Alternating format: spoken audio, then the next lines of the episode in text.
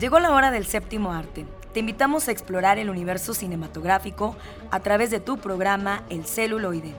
Entérate de festivales, talleres, música de todos los tiempos, ciclos, grandes leyendas, cartelera, adaptaciones, historias, entrevistas, recomendaciones, el eco de las ciencias y mucho más. Arrancamos.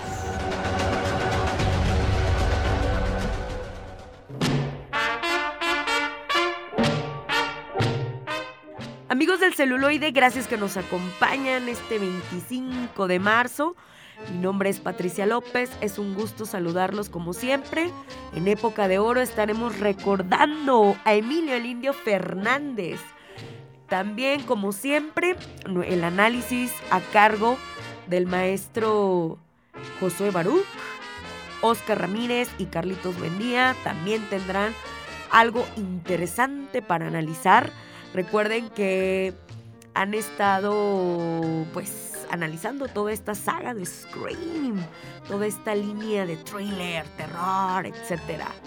También eh, pues como siempre nos acompañan los controles Eduardo Carrillo y seguimos, seguimos todavía con el tema del pulque. Recuerden que les recomendamos esta serie de cortometrajes documentales, Morfología del Pulque. Eh, realizada por tres Óscares, Óscar Ramírez, eh, Óscar Montero y Óscar Carrillo. Así que no se pueden perder este trabajo. La Pulquería Reina estará hablándonos con respecto a este documental. Arrancamos. Homenajemos al cine de ayer. Época de oro. Muy joven, se enroló en las tropas que respaldaron la rebelión de Adolfo de la Huerta contra el gobierno de Álvaro Obregón. Fue apresado, pero a los pocos meses se fugó para exiliarse en Estados Unidos. En Los Ángeles se ganó la vida como pudo hasta que casualmente trabajó como extra y doble de estrellas en Hollywood.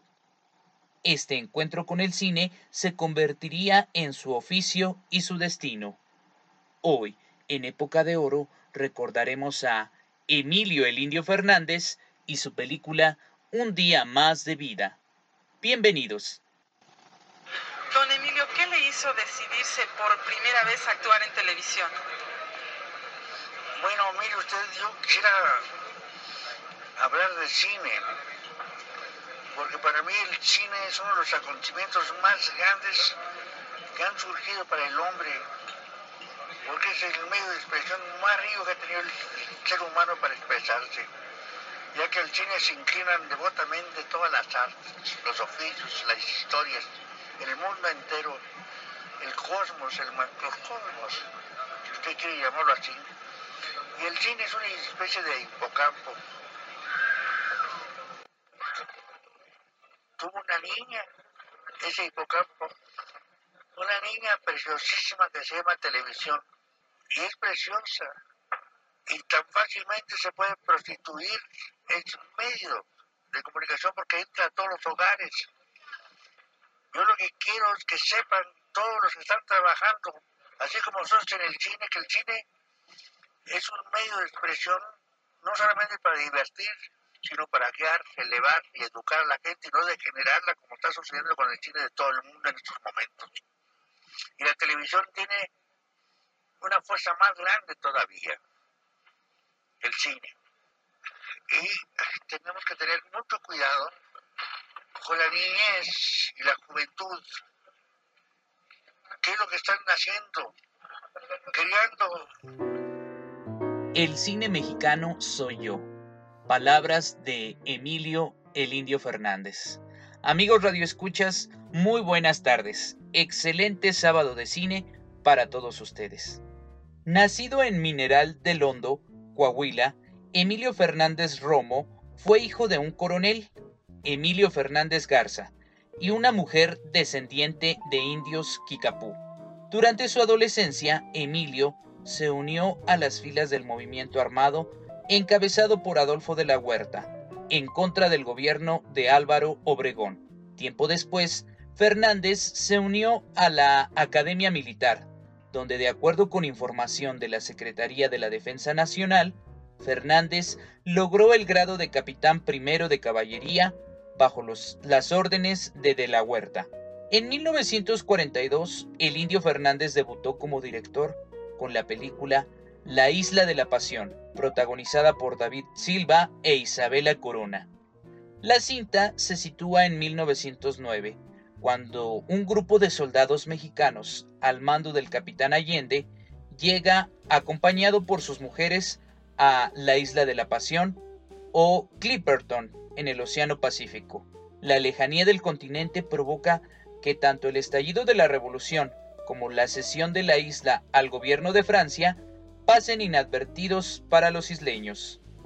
Al enterarse de los acontecimientos, algunos soldados tratan de desertar, provocando un violento enfrentamiento de fatales consecuencias.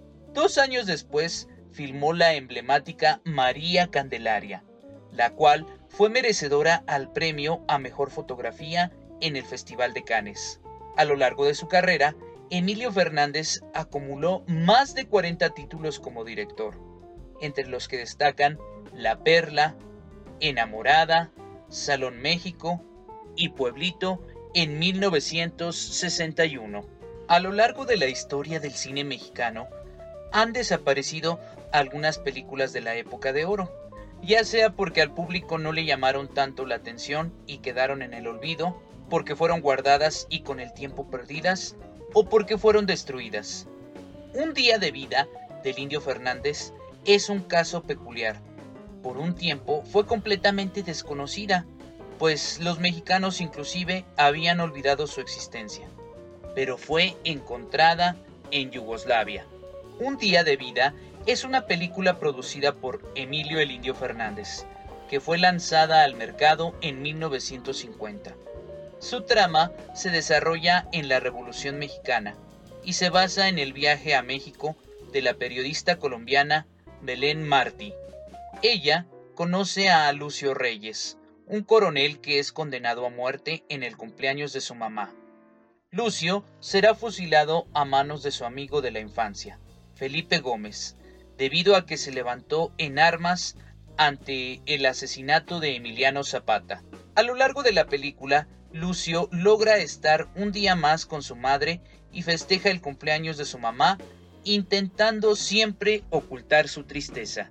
Pese a que es una historia muy trágica, tal como le gustaba al público mexicano de la época, la película no logró colarse entre las más taquilleras.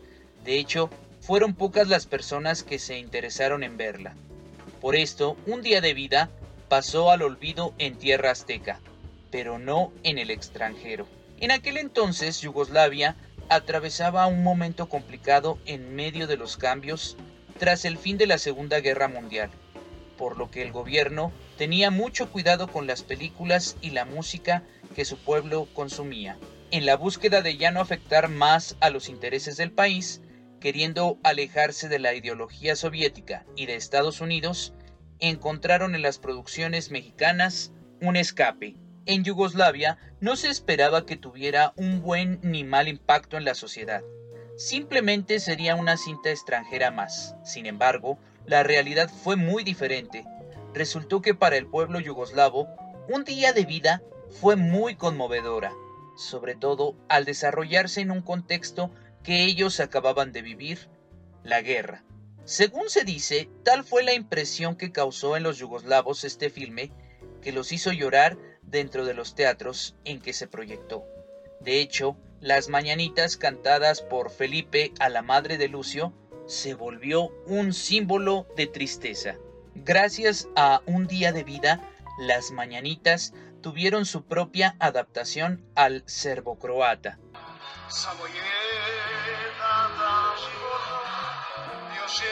nisam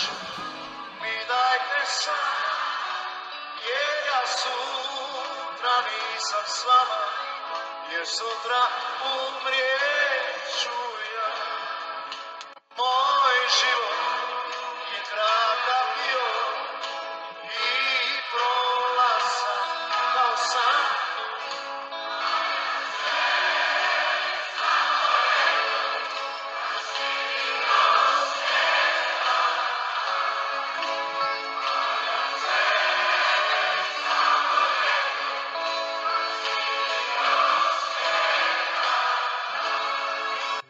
Yo soy Alex Jara.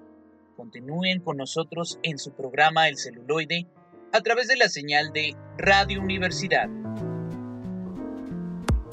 Llegó el momento de recibir a nuestros invitados. Escucha la entrevista.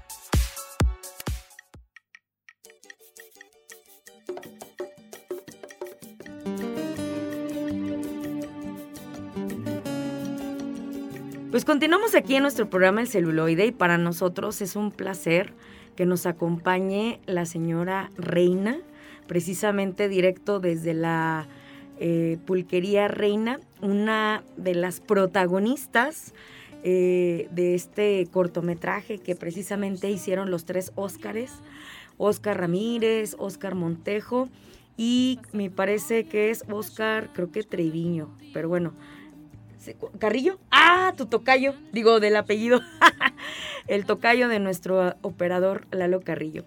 Pues eh, me, me, encantó el trabajo y precisamente pues invité a Reina para que nos platique acerca de esta experiencia, de este cortometraje.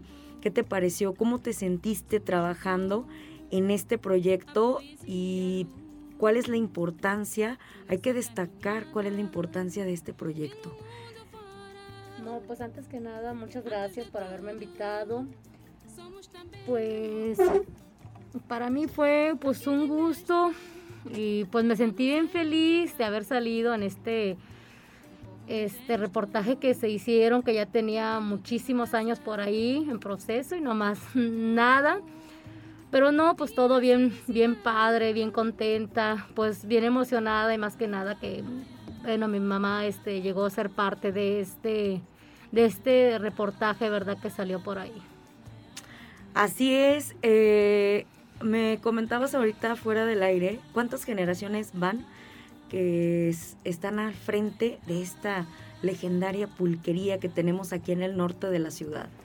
Pues conmigo ya es la tercera generación, esto ya es de, de, de tres generaciones hacia atrás. Mi abuelito fue el que empezó y luego mi mamá y pues ahorita yo. Así es. Eh, ¿Y cuál es la importancia de que esta tradición, de que esta bebida no desaparezca? El pulque, ¿qué representa dentro de la cultura, dentro, aparte de ser un negocio familiar? Eh, ¿qué, es lo, lo más importante que has encontrado en esta bebida? Pues es que es más que nada que es una bebida 100% natural, que no lleva conservadores, que no es como los típicos refrescos que tienes que tener este embotellados porque pues es un proceso de fermentación que no lo permite. Entonces, más que nada que es un producto 100% natural que muchos mucha gente lo recomienda para diversas enfermedades. Así es, eh, tu mamá falleció, ya no alcanzó a ver entonces este proyecto real, ya listo, ¿verdad? No, no, la verdad no. Cuando lo hicieron, pues mi mamá ya empezaba a estar un poco enferma, entonces pues ya, ya no le tocó verlo por ahí. ¿Y eh, cuántos años llevan ahí en ese domicilio que están ubicados? ¿Nos puede citar el domicilio? Mm, bueno, nosotros estamos ubicados en Garibaldi 161, carretera Zacatecas, sobre el periférico. Ahí se encuentra Pulquería La Reina.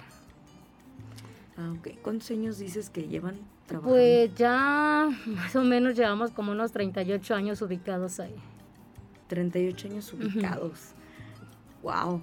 ¿Y em, cuánto tiempo se llevaron trabajando contigo para la realización del cortometraje? para la pues entrevista.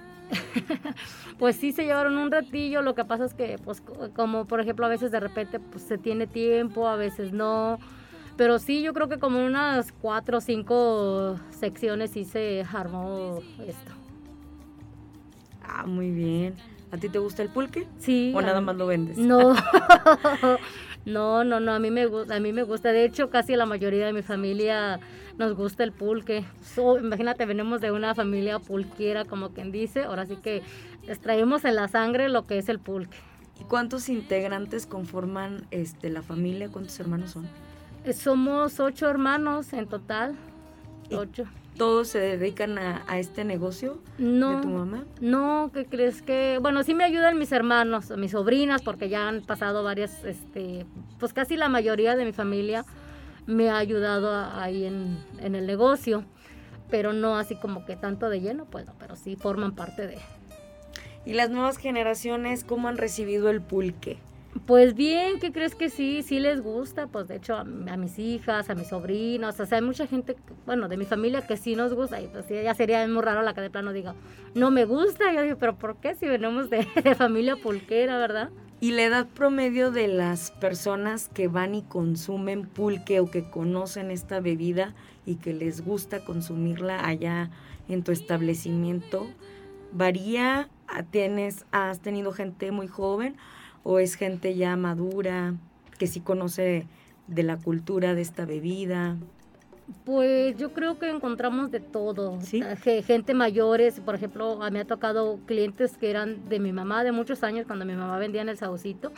Gente ya muy grande, a veces eh, jóvenes, no te digo que adolescentes, ¿no? porque a lo mejor van a decir todavía que no a pesar de que es una bebida que no tiene así como que exactamente alcohol, pero pues sí lo pueden probar, o sea, no tiene, no es una bebida como que embriagante, así que digas, no puedes tomar. Bueno, normalmente yo lo podría recomendar para todo tipo de gente. Y de esta festividad eh, del pulque, ¿qué piensas? Eh, ¿Les ha ayudado a ustedes para poder eh, llegar a más públicos estos festejos que hacen con motivo de la celebración del pulque? Sí, ¿qué crees que sí se le ha dado mucha difusión? Sí hay mucha gente nueva que llegan por ahí a conocernos, eh, pero está bien porque así se le da publicidad y la gente más o menos nos ubica dónde, dónde, nos, dónde pueden encontrarnos. Sí, sí ha habido más movimiento. ¿Y ustedes han participado en algún festival en especial? Eh, pues hemos participado en, en- en varias ocasiones que nos han invitado, el Mezquití, cuando ha sido el Festival del Pulque, también el Mezquití, en Soledad, aquí en, en San Luis también me han invitado a, a diferentes eventos que se han organizado. Ahorita un tiempo ya que empezó de la pandemia, pues ya no hubo mucho así como que mucho evento, pero sí estamos por ahí todavía. Y durante la pandemia tuvieron que cerrar, se vieron muy afectados. ¿Qué cree que sí nos tuvimos un poco afectados por ya ve que era el- no tener mucha aglomeración de gente, ¿verdad?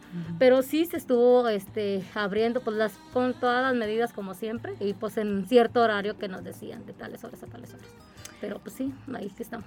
Así es. Pues yo les recomiendo mucho que estén al pendiente de esta serie de cortometrajes que se están lanzando eh, bajo la dirección de Oscar Montero, Oscar Ramírez, Oscar Carrillo, con precisamente con motivo de seguir preservando eh, pues esta bebida que es toda una tradición y pues conocer eh, este gran legado de las pulquerías que forma parte de la riqueza cultural que, que identifica, en este caso San Luis Potosí, ¿no?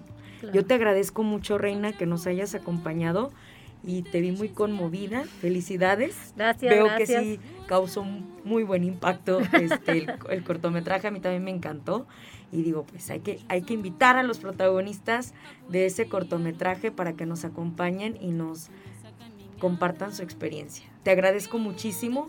Yo sé que haces el esfuerzo de venir hasta acá y de andar siempre a las carreras, pero muchísimas gracias. No, pues muchas gracias a usted por haberme invitado y se le agradece a toda la gente que formó parte de este eh, cortometraje, se les agradece. Y sí, que sigan promoviendo más esta cultura del pulque.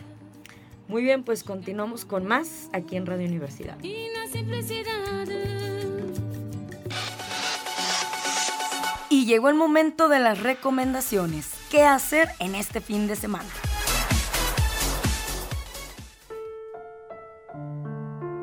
¿Qué tal, chavos? ¿Cómo están? Bienvenidos a otro segmento de El cine, las ciencias forenses y los villanos. Hoy vamos a hacer una, una mención especial porque, bueno, el, el 12 de marzo fue, sin lugar a dudas, un, un momento muy importante porque se celebraron los Óscares. La edición 95 de estos. Y bueno, vimos muchas eh, cosas predecibles, vimos cosas nuevas vimos, recibimos un par de sorpresas interesantes.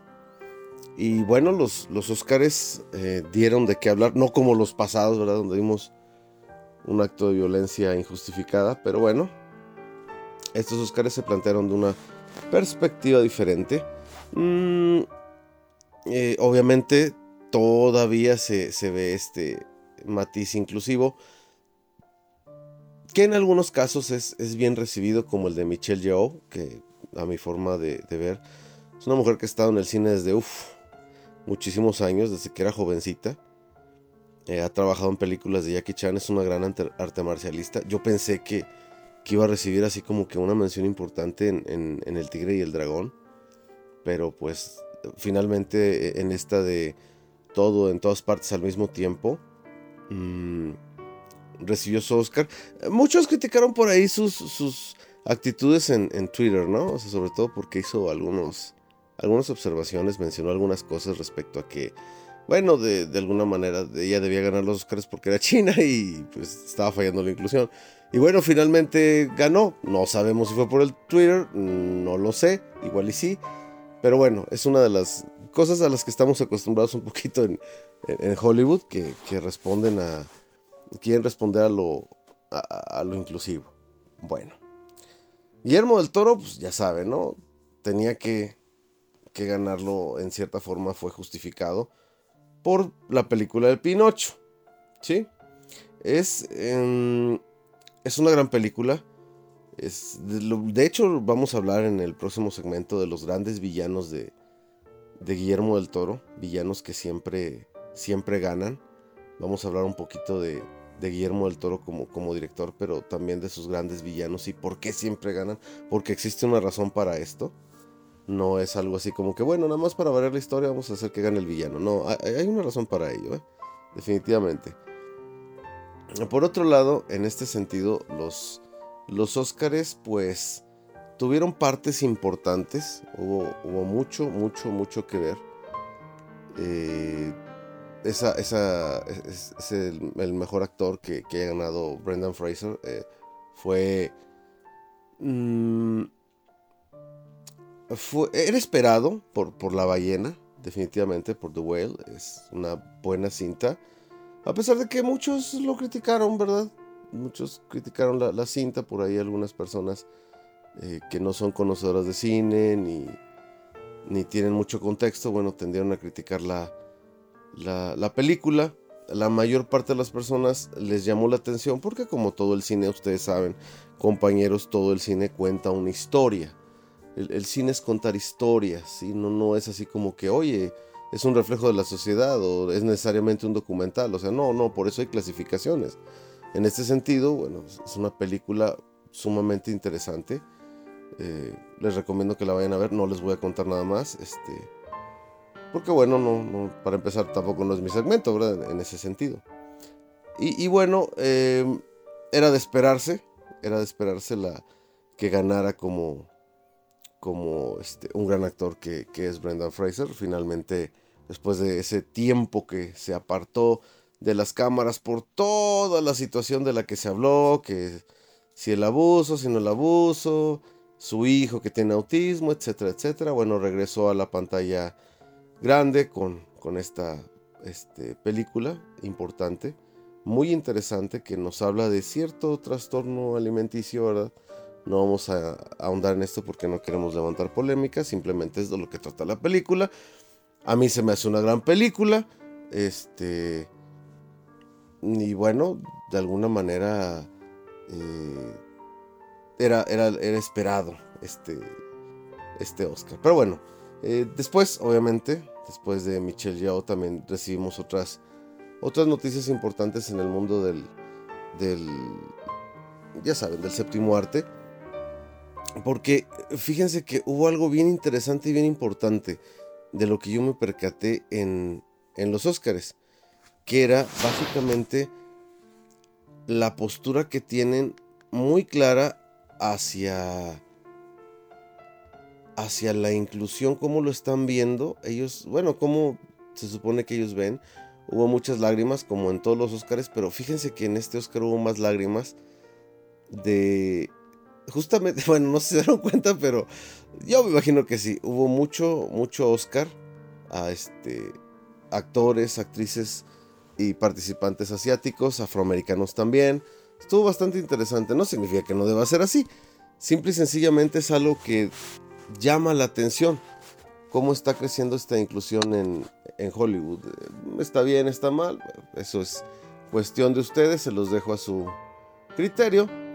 Si es bueno, si es malo, creo que no es deber de este segmento eh, juzgarlo. Pero lo que sí es ver la gran cantidad de actores que han salido desde abajo y que han tenido un, arduo trabajo que a lo mejor que hay personas que consideren que Michelle Yeoh no, no merece el, el Oscar, claro que sí. También Brendan Fraser, yo considero que sí es una persona que ha trabajado durante mucho tiempo, sacrificó su vida muchísimas veces, eh, no, no totalmente, ¿verdad? Pero sí tuvo bastantes accidentes en el set en varias películas y bueno, los estudios muchas veces no se hicieron responsables, porque bueno, el señor hasta el día de hoy todavía tiene lesiones. Y así les pasó a muchos, como por ejemplo la, doble de riesgo que participó en las películas de Resident Evil, que eh, se lesionó el brazo, etcétera, etcétera, etcétera. Bueno, perdió el brazo de hecho. Y eh, de alguna manera eh, nos, nos hace ver que Hollywood sí debe tener más, más control y, mucho más apoyo esos, a, los actores.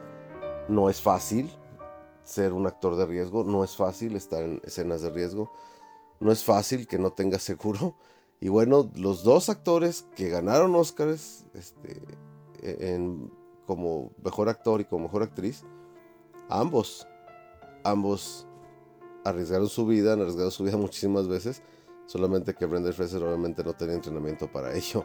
Pues bueno, hasta aquí un poquito de los Oscars. Después haremos mucho más adelante un análisis más de las películas que están por venir. Sobre todo tenemos algo de la de... Quiero analizar mucho la de Todo en todas partes al mismo tiempo. Es muy buena película. A mí me encantó y la voy a analizar. Se los prometo la próxima vez y vamos a ver qué onda con con ese villano, con ese antagonista.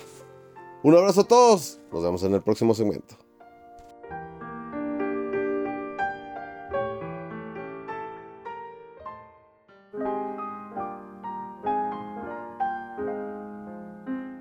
Bienvenidos a la sección de ficción, cómics y otras rolas, donde ahondaremos en elementos de la cultura nerd. Adelante con esta sección.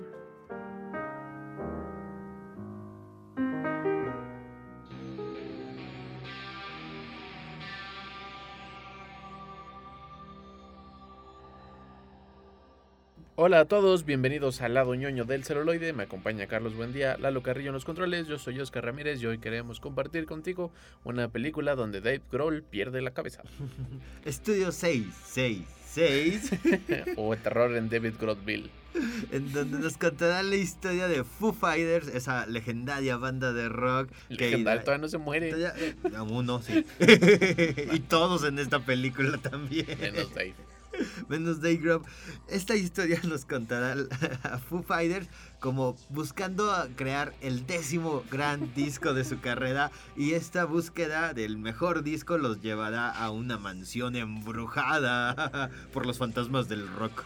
Sí, de hecho la leyenda urbana es que anteriormente hubo una banda que también quería hacer su disco y algo satánico ocurre misteriosamente donde se cuelga uno de los integrantes, el vocalista, que me gusta esta película porque es como una continuación de esta leyenda de la primera película que se llama Estudio 666.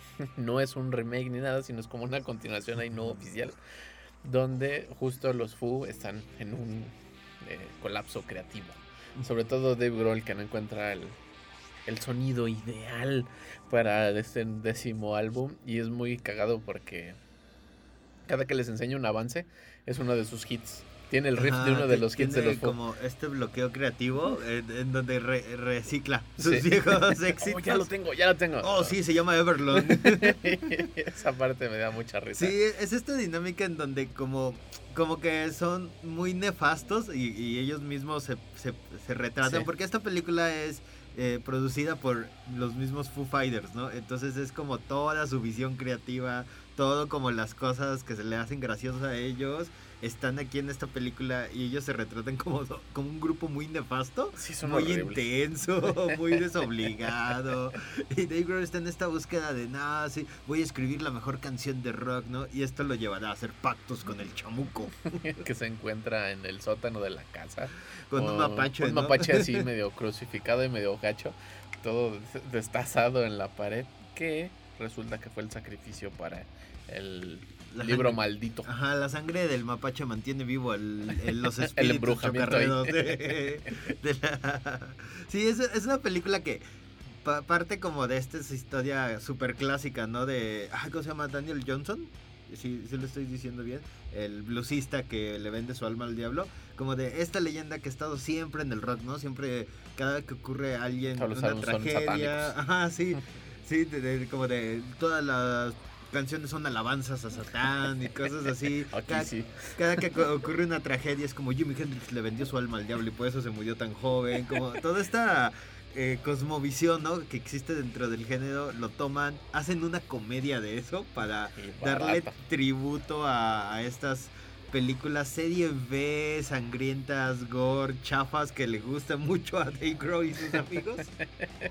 Es una película que se hizo con sus compas, ¿no? Y con sus compas que tienen presupuesto.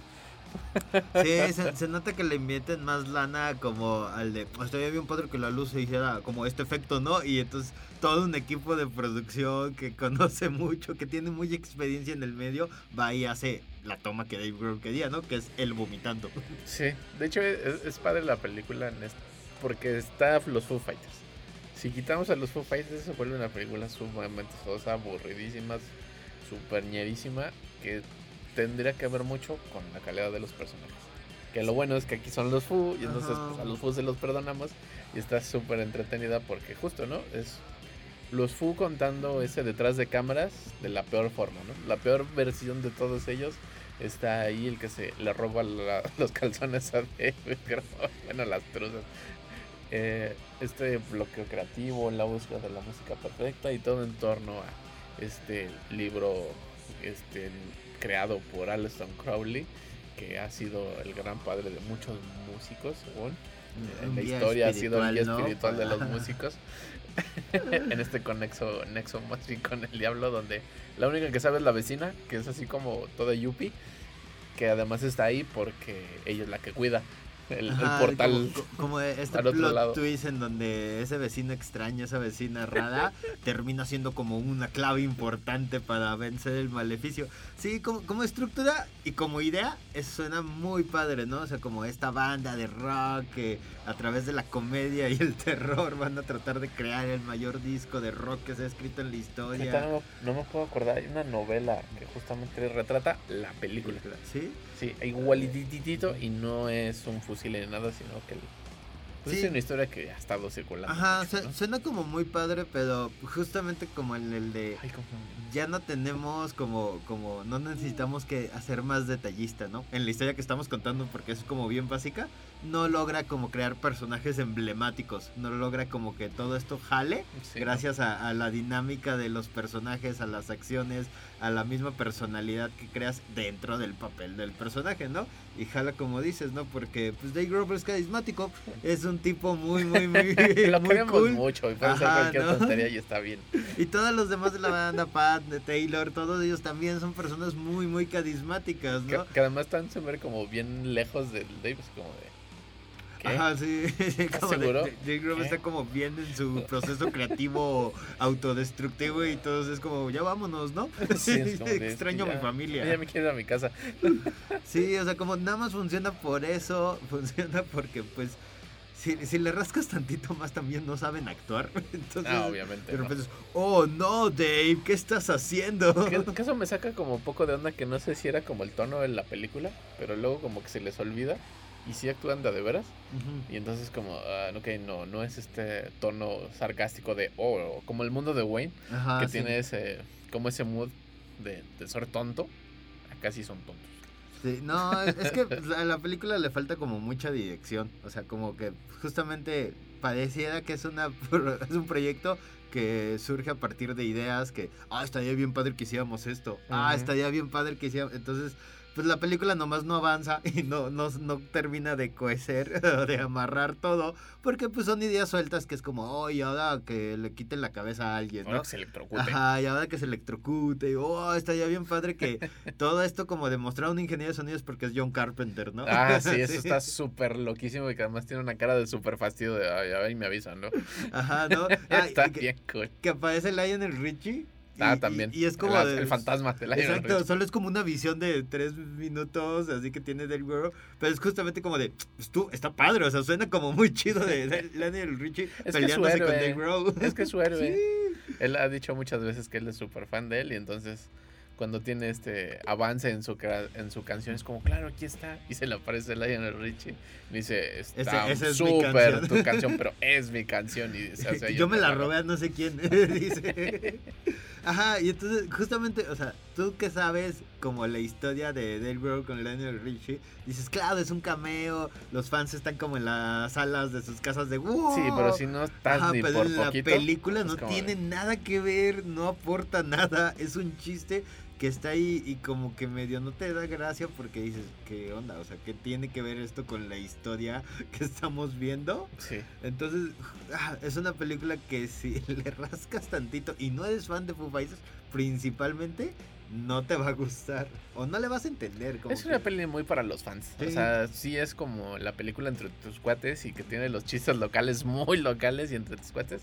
Y por eso, o sea, está bien la peli, ¿no? O sea, como un producto de consumo para los fans está bien, está padre. Pero si le quitas todo eso, pues realmente es malísima. Y lo que sí me agüitó mucho fue que no hubiera como más música. O sea, la idea del proceso Ah, es la creativo misma canción. que era para lanzar el siguiente disco y que era como parte de una estrategia y de un juego de que, pues, ¿y ahora qué hacemos? Pues hagamos una película, ¿no? Lo que inventamos que Crisco vamos a grabar.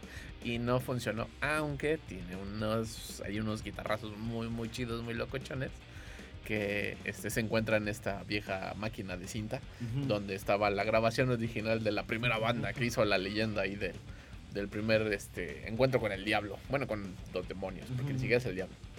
Sí, e- esa historia como que me gusta mucho. O sea, como el, el- ese detalle de que Dave Grohl escucha esta canción y quiere como plasmarla en su disco y Sí, se vuelve parte, eso un chido. trabajo interminable porque es como, no, vamos a agregarle otros 8 minutos de tun, tun, tun, tun, tun". y es como Dave Sí. esta canción ya dura 40 minutos, ¿no? No, si aguanta otros 15, ¿no? Y es lo mismo en esa broma que aguantan 3, 5, 6 veces. Es Ajá. como de. Ay, De repente tiene como este humor como, como, como muy inmenso, pero que Sí. funciona muy bien porque pues el tono de la película está ahí y dices, claro, agrégale otros 10 minutos a la canción, ¿no? y la canción que te muestran no es nada impresionante. Y esta escena de, de, de- sí, de hecho, esta escena de Dave Grohl vomitando yo, fue mi parte favorita de la película, porque además en el Inter se come a uno de los integrantes de la banda y cuando le logran ahí sacar el diablo, es como, ¿estás bien Dave? Sí, ya me siento mejor. Oh no, espera. Ah, y le entra una super indigestión y vomita casi tres minutos. O sea, consecutivos de Dave Grohl Sí, vomitando. es como muy pesado. O sea, como, como que a veces los chistes son como muy pesados de si no te gustaron, es como de, uy, se vuelve incómodo. Si sí te gustaron, es, oh, esto es genial, sigue y sigue y sigue. Por eso me gusta como la idea de la película entre tus cuates. O sea, con tus cuates está súper bien. Porque además hay spoiler, el giro dramático del final es una cochinada. Que resulta que el manager era el primer iniciado de la secta Aleister Crowley, una Ajá, es cosa como así. el que lleva a la banda de rock a la locura. Cada, cada Ajá. 10, 15 años lleva una banda de rock a la siga locura. ahí, para- eh, el diablo sacando almas. Y él siga sacando como dinero, ¿no? Ay, no. Sí está, sí, o sea, sí está feita como en ese Esa tipo de parte cosas. de la crítica. Pero está bien chido como el de las muertes, que por ejemplo Dave Grohl mata a todos como con decapitaciones. Sí. Entonces, e- eso habla de él, ¿no? Eso dice algo importante de Creo su que habla mucho de. Dave Grohl, así como de, bueno, ya, ¿no? Fue la terapia de grupo. Entonces estuvo súper locochón. Pero sí, fue too much. O sea, hubiera sido algo más cortito, hubiera sido un extra así como en el DVD. Hubiera estado una cosa muy bonita. Dura hora y media, ¿no? Entonces, Pero ya como peli fue así como de, bueno, Pierdes mucho tiempo, ¿no? Si, si tienen una, una hora 40 libres, no saben qué hacer. Sí, tampoco es que la y no quieren pensar en nada, vean esta película. Porque tiene- las muertes sí están chidas. Tiene sangre, tiene rock, tiene. A y a un mapache. Entonces Ah, no sí, tiene toda pero esta eso sí película. Está triste lo del mapache. Es el motor del satanismo ese mapache. tiene, parte- tiene partes muy padres. Esta idea como del jardín de las muñecas que están ahí colgando se ve muy bien. Y cosas que se ven muy padre, pero luego es como de, "Ah, esto es súper teto". Eh, como película no jala, como cosa divertida para ver con tus compas. Sí, está, está muy, súper muy bien. chida. Véanla, está en la plataforma actualmente de HBO Max. Sí. Ahí la pueden buscar. Estudio 666, esta película de los Foo Fighters. Escríbanos Foo a, a El Celuloide en Facebook para recomendarnos más películas del rock si les gustó, si no les gustó, si les gusta más Dave Rock en su etapa Nirvana. a él no. a él no, a él no, fue- le fue muy mal, ¿no? no acabó bien esa banda. Escríbanos y seguimos con más recomendaciones. Aquí en el celuloide. Continuamos.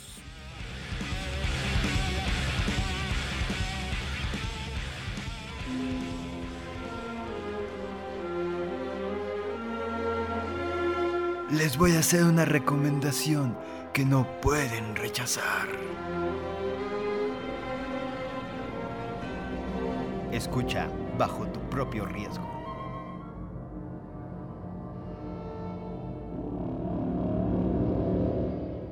Hola amigos y amigas del celuloide, yo soy Carlos, buen día, se encuentra conmigo Oscar? Ramírez y seguimos hablando de porquerías que vimos en HBO Max. Oye, lo de los Fu no estuvo tan peor.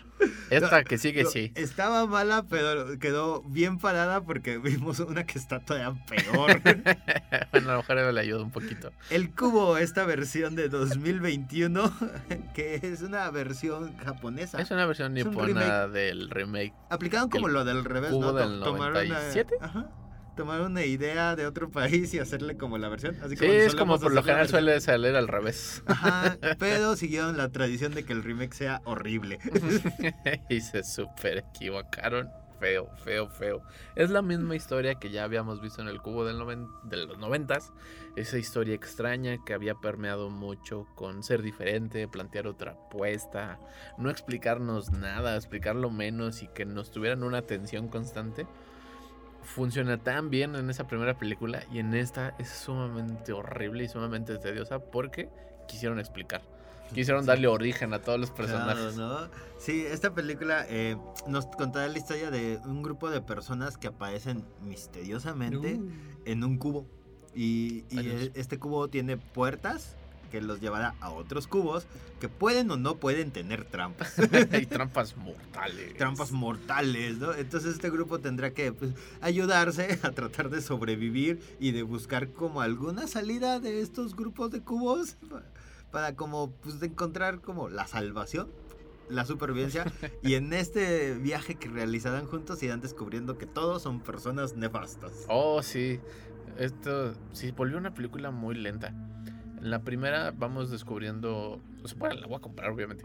Va- va- Vamos viendo cómo se desarrollan las, las personalidades a través de las acciones y de cómo enfrentan estas eh, trampas que hay pasando entre puerta y puerta en el cubo. Y luego aquí es como vamos a descansar y vamos a hacer un flashback a que los atormenta. Y entonces parte la película, nos cuentan las historias de todos ellos para luego decir, te odio. ¿No? Y es como, ah, claro, Sí. pues por eso le cae mal. Lo- lo- los personajes que dan estos brincos porque yo no he visto la primera. O sea, creo que Ay, es, ups. es- es- ajá, pues supongo que no- Está por mucho mejor. Sí, no pero sé. por mucho. O sea, no, no tengo como problemas con los spoilers porque es claro, o sea, van a matar a alguien y, Ah, de- y- y alguien va a salir del cubo. Ocurre lo mismo. Tiene la misma dinámica. Encuentran estos números en los marcos de Oh, entre cubo y cubo. Y obviamente hay aquí es la persona que es súper inteligente. Ajá, como el, el- el niño super matemático con síndrome Ajá. de Asper que no habla con nadie. Que además es raro, ¿no? Porque bueno, todos pensamos que sabían matemáticas, todos, y no. Y en el otro son más tontos, el resto, y el chico que tiene Asperger sí tiene un trastorno en la original, que es mucho más, más marcado y no entiende qué está ocurriendo. Aquí sí está ocurriendo lo que está pasando, pero no lo deja avanzar su trauma con su hermano. Y es como de... "Ah". Sí, el motor de toda esta como historia eh, es que uno de los personajes tiene un trauma de eh, su hermano menor se murió.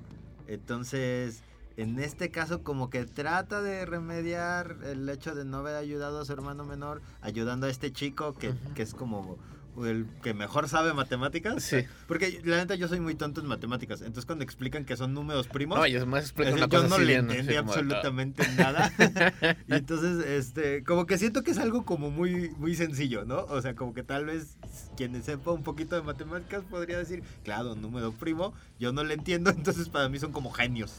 Sí, ah, pero además en la primera es muy padre porque rehacen las operaciones.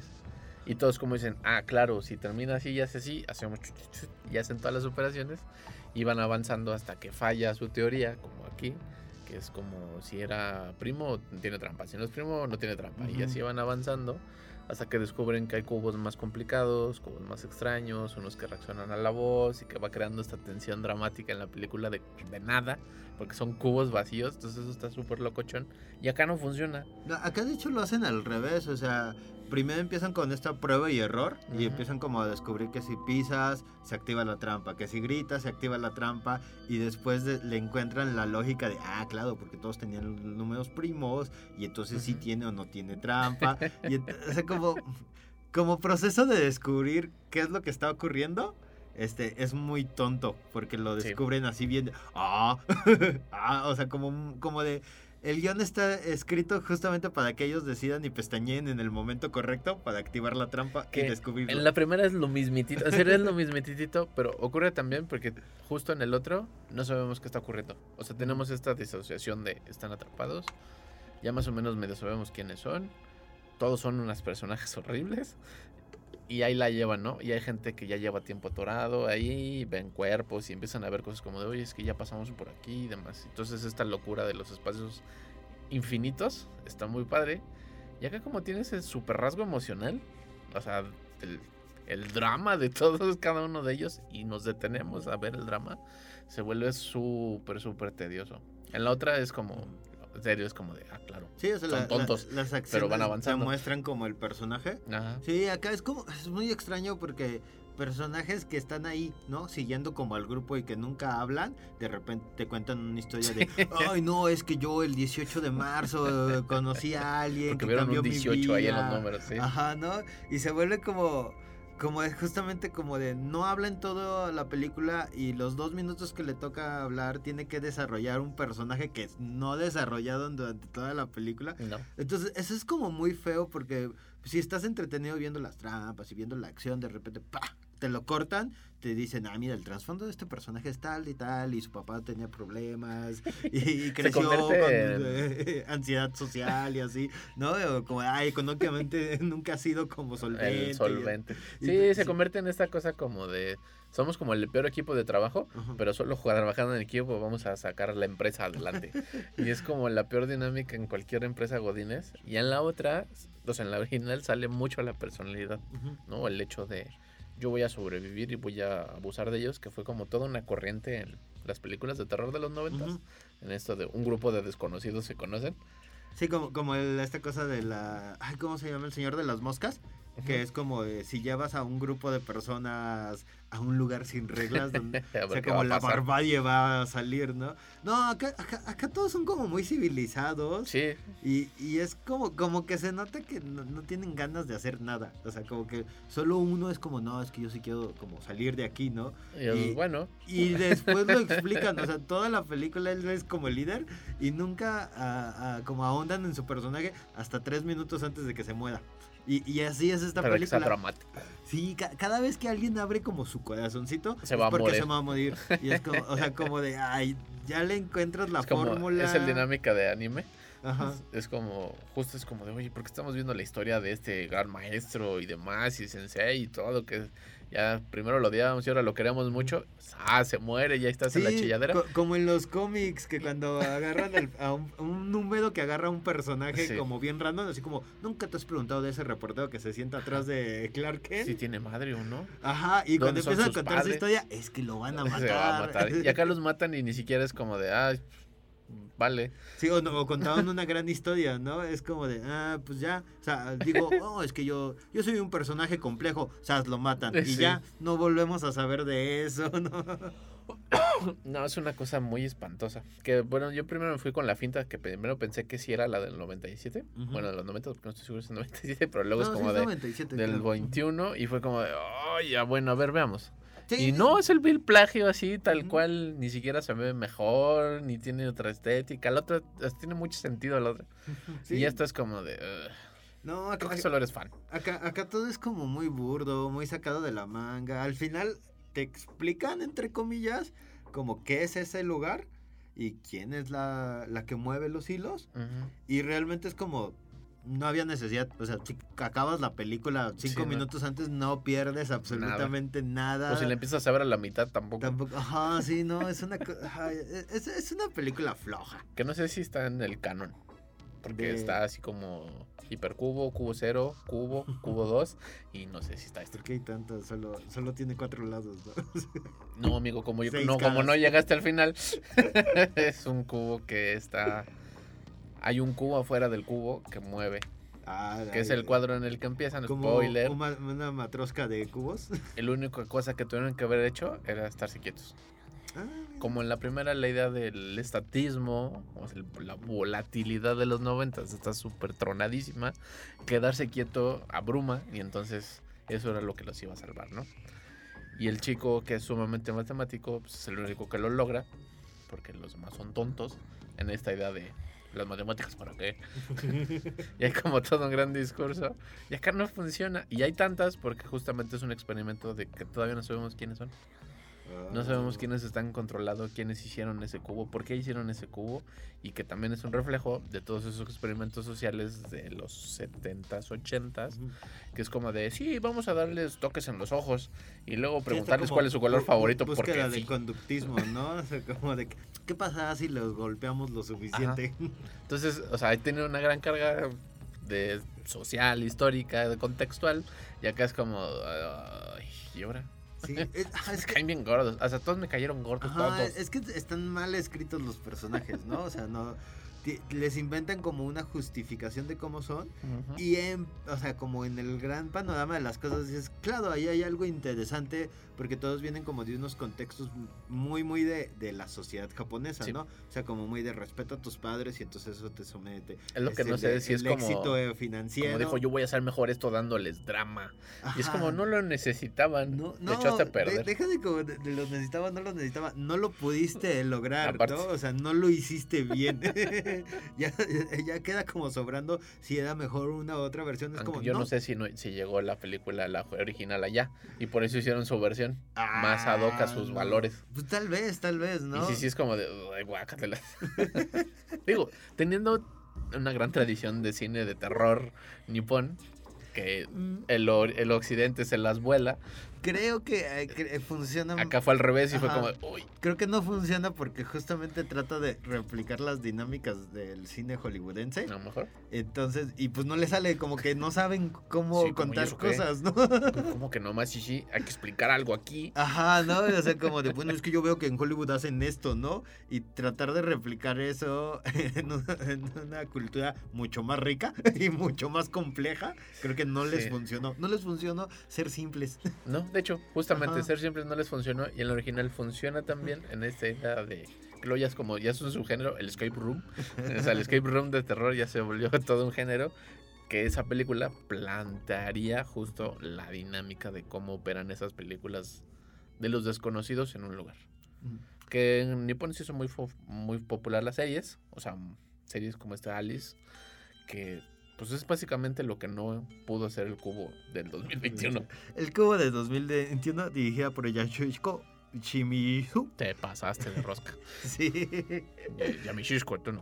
Ajá. Está actualmente en la plataforma de HBO Max. Si les gustó o no les gustó. Si ¿cuál quieren prefieren? aventarse, véanla. Véanla. No, así como bajo su propio riesgo. Ahora sí. eh, Ah, y si no les gustó y quieren quejarse, escríbanos a El Celuloide Celuloide. en Facebook. Puedes escuchar este y otros episodios en Spotify. Nos encuentras como El Celuloide Radio Universidad. Y sigan escuchando el 1190 de AM. Chao.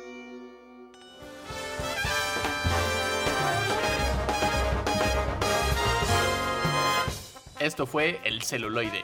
Escúchanos por el 1190 de AM. Teléfonos en cabinas 826-1348.